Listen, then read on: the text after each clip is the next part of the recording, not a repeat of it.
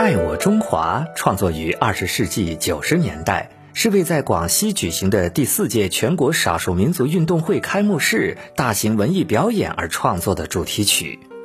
作曲家在创作时考虑到民运会是全国少数民族体育运动的一次盛会，